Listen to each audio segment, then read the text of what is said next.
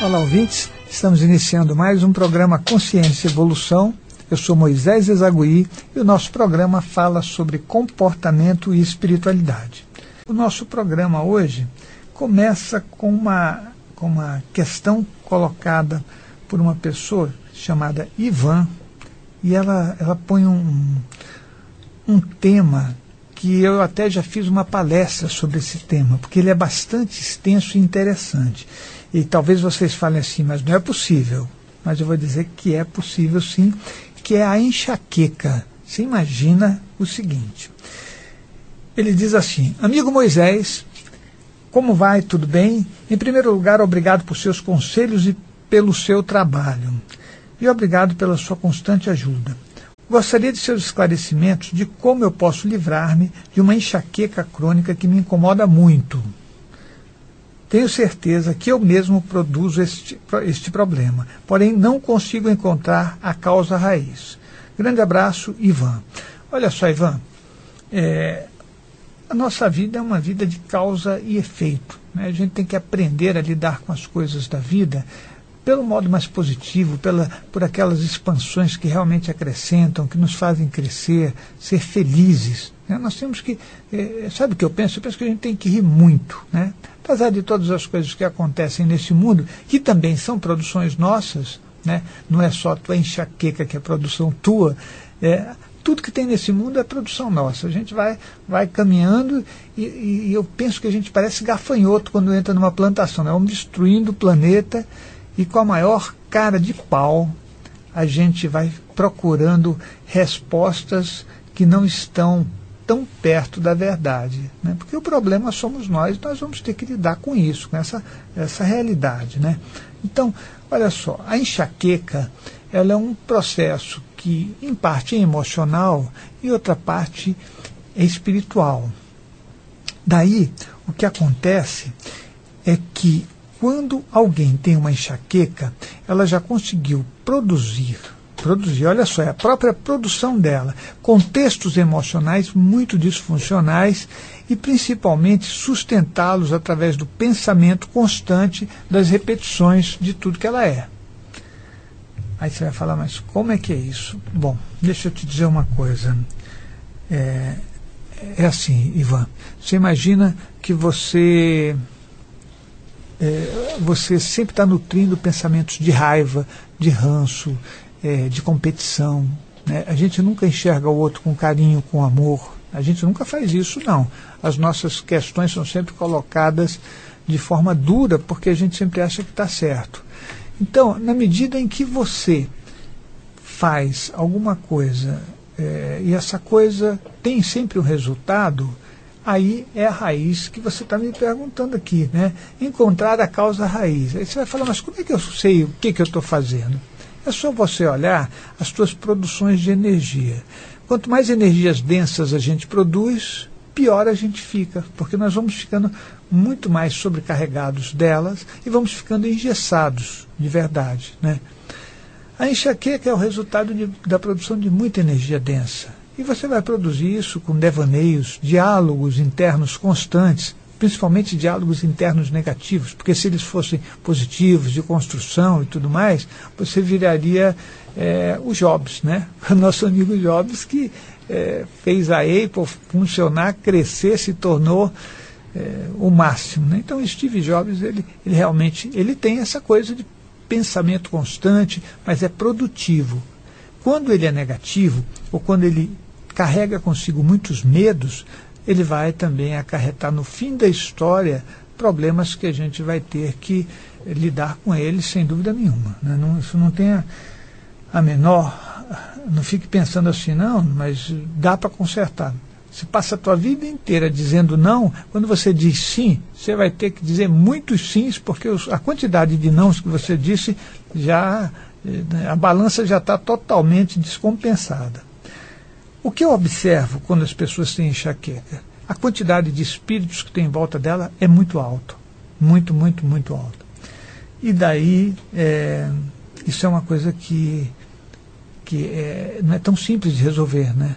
Por isso que você toma um medicamento e o medicamento não resolve direito. E só dá uma explicação para você com relação ao estudo que a gente faz no centro de estudos dos medicamentos. Tá ok? Por exemplo, você está com uma cefaleia, é uma coisa comum.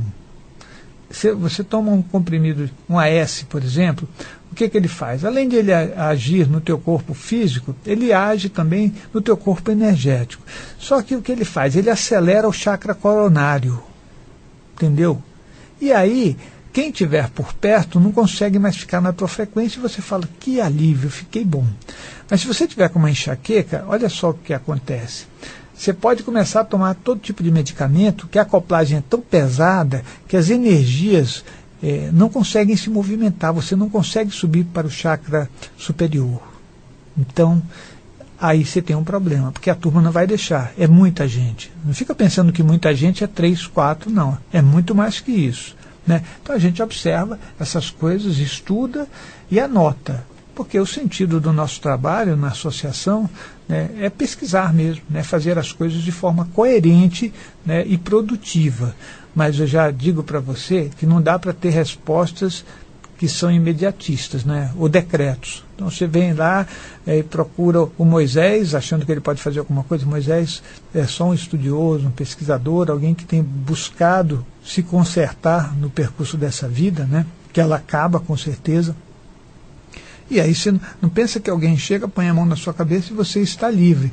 Não está livre porque você não está livre de você mesmo. Você vai continuar produzindo as suas dificuldades. Isso eu, eu falo para as pessoas. Então, é, você está com um assédio espiritual. Aí você vai lá, recebe um passe. O assédio cai fora. Mas depois você continua a, a, amamentar essa situação, alimentar essa situação com os seus pensamentos e com o que você é. O assedião, né, ele lá, um assedião cadastrado né, no sindicato, pode ser de São Paulo, pode ser em qualquer, qualquer local que você esteja, ele é profissional, ele chega lá e fala, opa, agora já, já vamos poder trabalhar de novo. Ele vai se acoplar em você. O que acontece é que a tua enxaqueca ela vai ficar ali te perturbando e você muitas vezes tem que fazer uma manutenção com alguns medicamentos mais pesados, né? Ou começar a mudar o seu comportamento. A mudança de comportamento elimina de vez várias doenças. Então é uma boa ideia a gente optar pela mudança de comportamento, porque você não só se livra da doença, como você produz em você uma vida mais feliz com continuidade. Você vai melhorando e principalmente cumprindo aquilo que a gente veio fazer aqui nessa terra, que é evoluir como ser humano. Evoluir significa você conseguir jogar no lixo todas as suas raivas, as competições, esse egão que a gente tem, que é terrível, né, que a gente fica marcando espaço. Né? Então, é, todo, todos os, poderia falar aqui uns mil itens que compõem o nosso ego, que são absolutamente defensivos. No final das contas, somando tudo, o nosso ego é defensivo. E a gente tem que abrir as portas do coração para fazer com que esse mundo ande por um caminho é, que produza realmente o nosso crescimento. Então, Ivan, eu acho que eu falei demais. Eu espero que você tenha entendido. Né? É, resolver esse problema não é assim tão simples, mas você vai aprendendo, né? aí é, faz os nossos cursos, assiste as nossas palestras, se for possível, aquelas que são transmitidas pela internet também você pode assistir, e aí a coisa vai ficando cada vez melhor, né? a sua vida muda. Aliás, eu tenho uma coisa para contar aqui, é, que é o seguinte. É uma pessoa me procurou, porque eu sempre estou lá no, no, na quinta-feira que eu acompanho o trabalho. Eu, na verdade, eu gosto de acompanhar todo o trabalho do SEC, porque é a minha vida, né? É o que eu, que eu tenho feito e eu me sinto muito feliz com isso. E ela falou assim, olha Moisés, tem uma dificuldade que eu queria que você me falasse uma frase com relação a isso para me ajudar tanto o meu marido quanto o meu filho, eles são muito apegados a dinheiro. E aí, se eu pedir um dinheiro para fazer alguma coisa, eles nunca têm. Mas quando é para gastar com, com coisas mais. É, coisas deles, eles sempre gastam muito. Então ela falou isso e falou assim: fala alguma coisa. Então deixa eu dizer para você o seguinte: é, não dá para eu te dar uma resposta que resolva o problema. Não é assim que funciona. Essas coisas têm que ser compreendidas. Né? É, o ser humano é assim: ele pega o dinheiro, se ele for comprar alguma coisa para ele, o dinheiro é sempre pouco. Se ele tiver que dar o dinheiro para alguém, o dinheiro é sempre muito. Isso faz parte. Então, eu penso que uma reunião de família e conversar abertamente sobre esse assunto quer eles ouçam ou não, é um começo bom. Você pode fazer isso. Olha, eu queria conversar com vocês o que eu sinto. Não é para brigar com ninguém, não, tá? Esse negócio de, de falar, oh, se você está fazendo isso, aquilo, não é um bom começo. É assim, olha, gente, eu quero conversar com vocês, quero dizer como eu tenho me sentido com relação a algumas coisas. E você falar de você.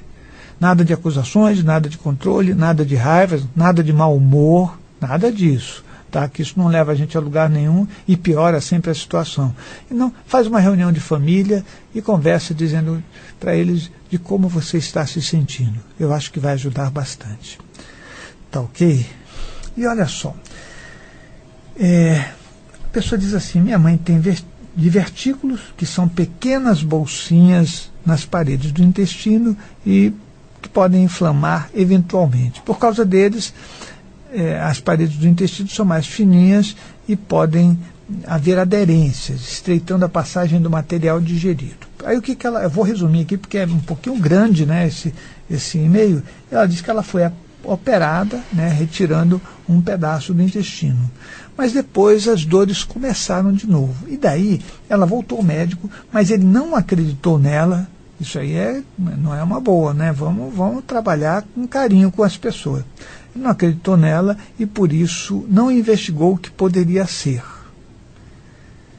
mandando fazer apenas um exame de ultrassonografia que não revelou o porquê da dor intensa. Bom, o negócio é que ela depois acabou ficando com uma crise, com uma dor muito grande, e aí ela diz aqui que, que, que elas foram para o pronto-socorro, né? E um exame detalhado foi realizado. É, mas mesmo assim demoraram algumas horas após o diagnóstico, né? E ela, ela disse que ela ficou muito preocupada e ela então apelou né, para a ajuda dos amparadores espirituais e para um trabalho que nós temos lá no Centro de Estudos, que é um trabalho de imposição de mãos à distância. Esse trabalho nós fazemos todos os dias e eu determinei que fosse feito todos os dias, sabe por quê? Porque nós passamos a nossa vida inteira não fazendo nada com relação ao nosso crescimento espiritual. A gente lê e acha que é espiritual. A gente vai em algum lugar e acha que. Não é assim que funciona, não. A gente tem que colocar a mão na massa mesmo, e aí, todos os dias, das 9 às 11 horas da noite, um grupo, que é um grupo bem grande do SEC, né, faz exteriorização de energia para determinadas pessoas que estão lá na lista de trabalho. Então, você pode ser incluído nesse trabalho também. E a gente tem tido muitos resultados. E o nosso agradecimento pelo resultado, porque nós somos apenas uma ferramenta, nós não temos poder nenhum.